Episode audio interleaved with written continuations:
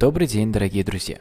Это подкаст «Внешняя политика» Института международных исследований МГИМО и консалтингового агентства «Евразийские стратегии». Какую политику по отношению к ЕС будет проводить новое правительство Германии? Какова будет роль Европейского Союза в американо-китайском противостоянии? Как это повлияет на отношения с Россией?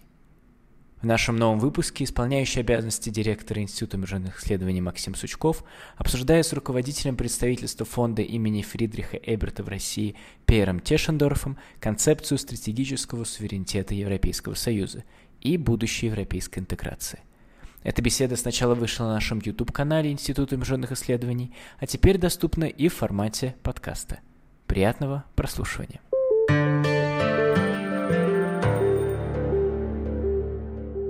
Добрый день, меня зовут Сучков Максим, я исполняющий обязанности директора Института международных исследований МГИМО МИД России, и сегодня мы беседуем с руководителем представительства фонда Фридриха Эберта в России э, Пьером Тешендорфом. Добрый день и добро пожаловать в ИМИ. Э, мы хотели поговорить сегодня на тему Европы в поисках нового курса. Э, крупнейшие европейские страны по-прежнему сохраняют свой огромный экономический потенциал. И тем не менее Европе предстоит определить свою роль э, в разворачивающемся американо-китайском противостоянии. Но начать я бы хотел, наверное, с событий в вашей родной стране. А в Германии прошедшие выборы сформировали новую коалицию, новое коалиционное правительство, если правильно говорить. Что это значит для Германии и для Европы?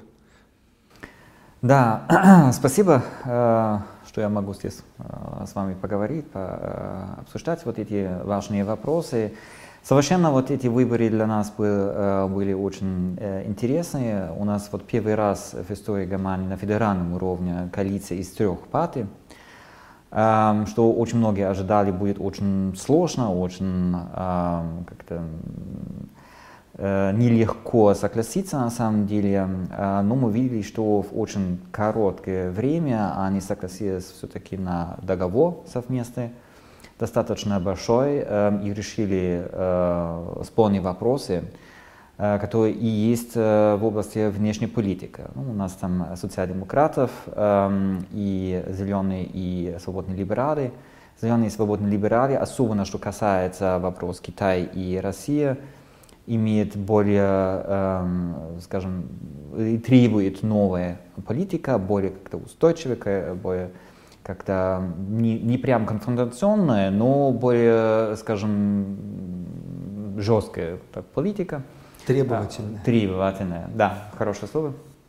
И э, социал-демократы все-таки более склонны к продолжению тот политики, которая уже было на фокус на сотрудничество и более взгляд на возможности на диалог в дальнейшем. Что мы видим, что э, большой фокус будет э, в коалиции на э, Европейский Союз. Очень много э, в договоре там стоит. У нас был э, во время вот обсуждений были одна группа, которая там занималась внешняя политика, политика безопасности, оборонка, э, э, права человека, и еще одна отдельная группа только, которая занимается Европой. Это показывает вот э, такое внимание отдельное. Цель, на самом деле, э, укрепить э, так называемый э, стратегический суверенитет Европы. Э, значит, хотят новые коалиции вкладывать в развитие Европы как собственный игроков э, в глобальном мире, э, укрепление Европейского Союза э, сделать свои собственные решения и реакции на мировые э, вызовы. Спасибо, это очень интересно. Вы упомянули термин стратегический суверенитет. А, как его понимают, на ваш взгляд, вообще в Европе сейчас на фоне все более такого конфронтационного американо-китайского взаимодействия и где Европа может оказаться или видит себя в этом противостоянии? С этим словом, э, во-первых, э, связана э, идея быть более независимой. Э, мы чувствовали вот нашу зависимость очень сильно в последние, скажем, даже декады. Да? Мы заметили э, с время э, президентства Обамы, что США фокусируется более на э, азиатское пространстве, э, что меньше внимания на вот конфликты, которые у нас э, в Европе и вокруг э, Европы. Э, мы э, чувствуем вот эту зависимость сейчас во время пандемии. Э, на вот, продукты, которые у нас не были, на технологии, которые не, не дошел вовремя, скажем так. И э, фокус, вот стратегический суверенитет значит быть менее зависимый э, и в плане э, классической вот, э, политики безопасности, как экономической э, в э, плане там, импорт э, сырье, импорт э, новой цифровой, цифровой техника, импорт э, продуктов или э, да, продуктов, которые критические, как мы сейчас видели э, в ситуации пандемии, э, это начинается с масками до лекарства. Э, фокус на быть более независимыми в, это, в этих областях. Э. Какие-то риски вот, на пути становления к большей независимости – для европейцев, вы могли бы, это означает, что это будут, или вы подозреваете, что могут более сложные отношения с э, американцами или китайцами? Потому, что американская политика, кажется, что тоже весьма становится более требовательной именно к европейцам. Они именно требуют очень часто, чтобы по многим э, вопросам в отношениях с Китаем, экономическим, проходи, приходилось эти отношения порывать, и это сложно. Um... Совершенно это будет эм, интересный, очень сложный вопрос. Везде стоит или везде эм, сказано, что эм, вот этот стратегический суверенитет Европейского Союза э, не значит независимость, полная независимость от э, э, США или НАТО. Это понятно, что э, важный элемент или важнейший элемент э, для безопасности Европы и на определенное время, насколько мы можем понять, на самом деле, будет связано с НАТО и США. Э, но эм, так как мы сейчас, в тот момент, э, большие конфликты не можем сам решить, и мы знаем, что э, в США есть другие сейчас приоритеты, в принципе, задача на Европейский Союз решить такие вопросы сам по себе. Не против США, да? А э, в принципе, чтобы э, не больше использовать вот ресурсы США, которые заняты э, другом Или как, нежно, как можно реже обращаться к американцам за решением Точно, вопросов, да. касающихся. Эм, это, в принципе, укрепить вот этот союз, да, потому что мы, собственно, как-то можем решить некоторые вопросы. Интересно, конечно, вопрос США-Китая, потому что Китай для нас э, экономически очень важный партнер. А, но мы видим, эм, что э, тоже в этом смысле э, стратегический суверенитет, понимаем, эта зависимость от Китая тоже не очень э, полезна. Китай сделал несколько шагов, эм, которые показывают их амбиции, особенно в азиатском пространстве. Из этого в этих статьях тоже написано именно в области э, новой технологии, э, что мы не будем импортировать, э, например, для стандарта 5G э, технологии из Китая, а собственная продукция и так далее. Значит, Европа готов, э, готовится к этому спору, чтобы будет в тот момент тоже более независимо и будет более свободно решить, как именно, в какой, на какой степени хочет э, участвовать в этом конфликте или нет. Интересно. Вот э, в контексте всего того, о чем вы говорите, отношения Европы с Россией как-то поменяются? Если да, то как? И вообще, как это все может выглядеть для российско-европейских отношений, которые катастрофически плохие стали в последние пару лет? Эм, отношение будет сложным, как она немножко всегда была, да, вот иногда лучше, иногда э, хуже.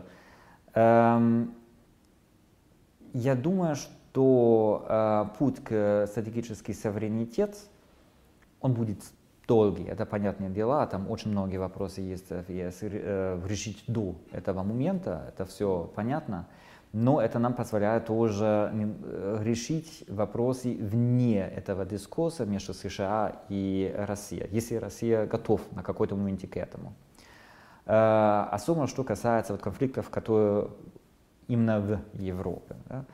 Эм, что касается Беларуси, Украины и так далее. Да? Мы, в принципе, должны быть готовы эм, или в силе это сам более-менее решить вот эти вопросы. Это будет конфликтные моменты, но э, для России, э, я считаю, вот, вот этот интерес Европы сам решить эти моменты очень полезный, потому что мы здесь живем.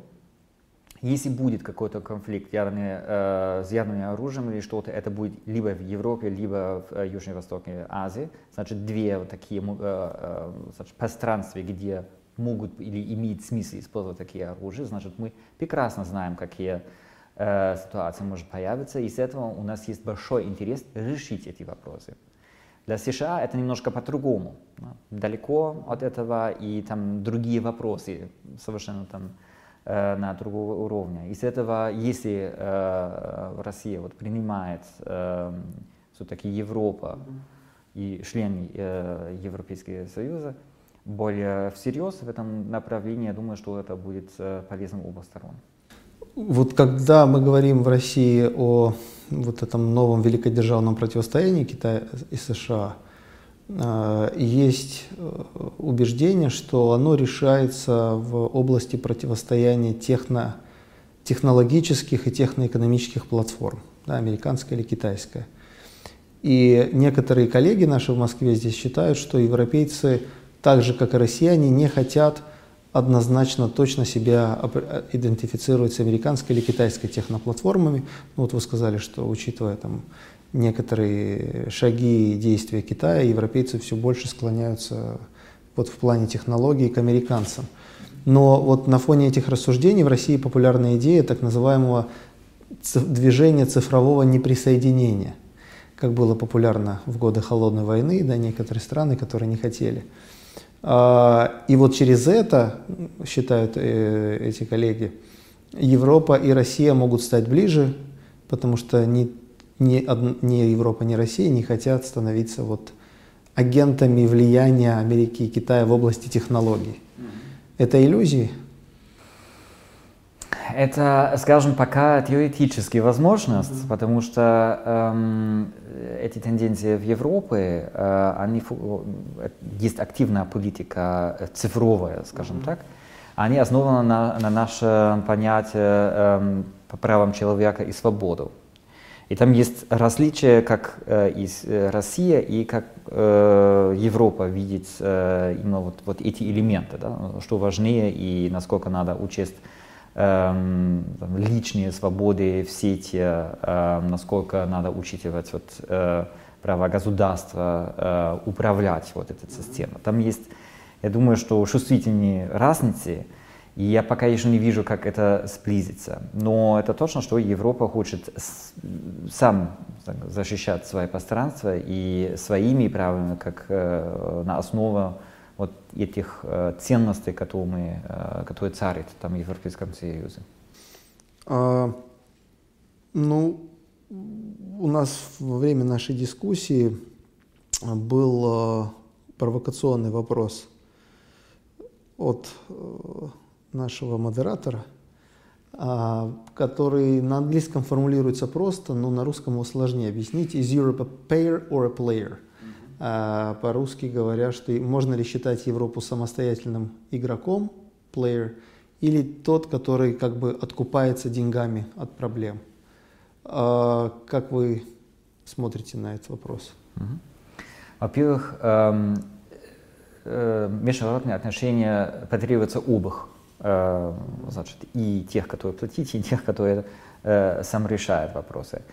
Я понимаю, что э, недовольствие и у России, и тоже в США, что Европа такая непростая, да, вот, э, неоднозначно, непонятно, ну она игрокок или она только там откупается вот, вот э, этих э, э, ситуаций.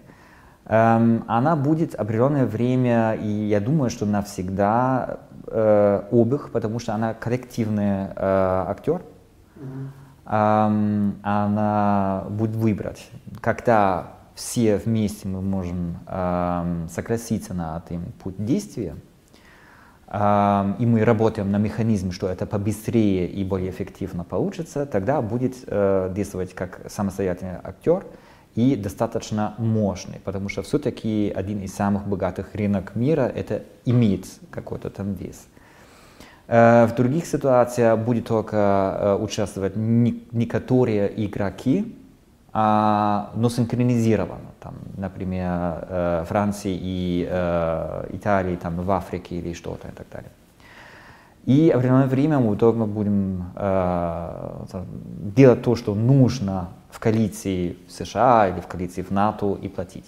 Это зависит, э, какой воля есть э, в этом группе стран, которые состоит ЕС. Это сложно, это непросто, это может быть иногда меньше предсказуемый, но так и будет. Э, Все-таки это союз маленьких странах. По-другому, по отдельному так и так вообще не были и нет тех, которые способны платить, и нет тех, которые способны как-то влиять вообще на ваш взгляд, основной вызов или вызовы для Европы на предстоящий год и в более долгосрочной перспективе? Это что? Ну, э, понятное дело, что в следующем году мы еще будем э, восстанавливать Европу после пандемии, э, и все процессы, которые нач, начались этим, да, вот, эм, которые тоже показывают вот, нашу зависимость от некоторых в некоторых направлениях и так далее. Я думаю, что эм, важный вызов э, внешней политики будет и Украине для нас, все-таки и Беларуси, как показываем реакция, как мы решим этот вопрос, и это автоматически значит, как мы продолжаем э, сотрудничать, э, обсуждать, э, дискутировать, конфронтировать, я не знаю, с Россией. Но на самом деле э, в следующем году и, наверное, еще несколько лет будет, э, я думаю, что для ЕС важнейшая, э, важнейшая задача – это решить вопрос внутренней стабильности. Ну, у нас э, с поляками э, свои проблемы, которые решили, что э, решение Европейского суда э, для них э, не обязательны. У нас проблемы в Венгрии. И у нас нет механизма, чтобы на этот эффективно показывать реакцию. И я думаю, что этот проблем решить самый кардинальный, самый важный, чтобы сохранить стабильность Европейского Союза и вообще даст возможности развиваться дальше, чтобы быть более как-то эффективный актер. Спасибо большое. Э, это был наш гость, руководитель представительства фонда Фридриха Эберта в России Пер Тешендорф. Спасибо большое. Спасибо вам за вопросы.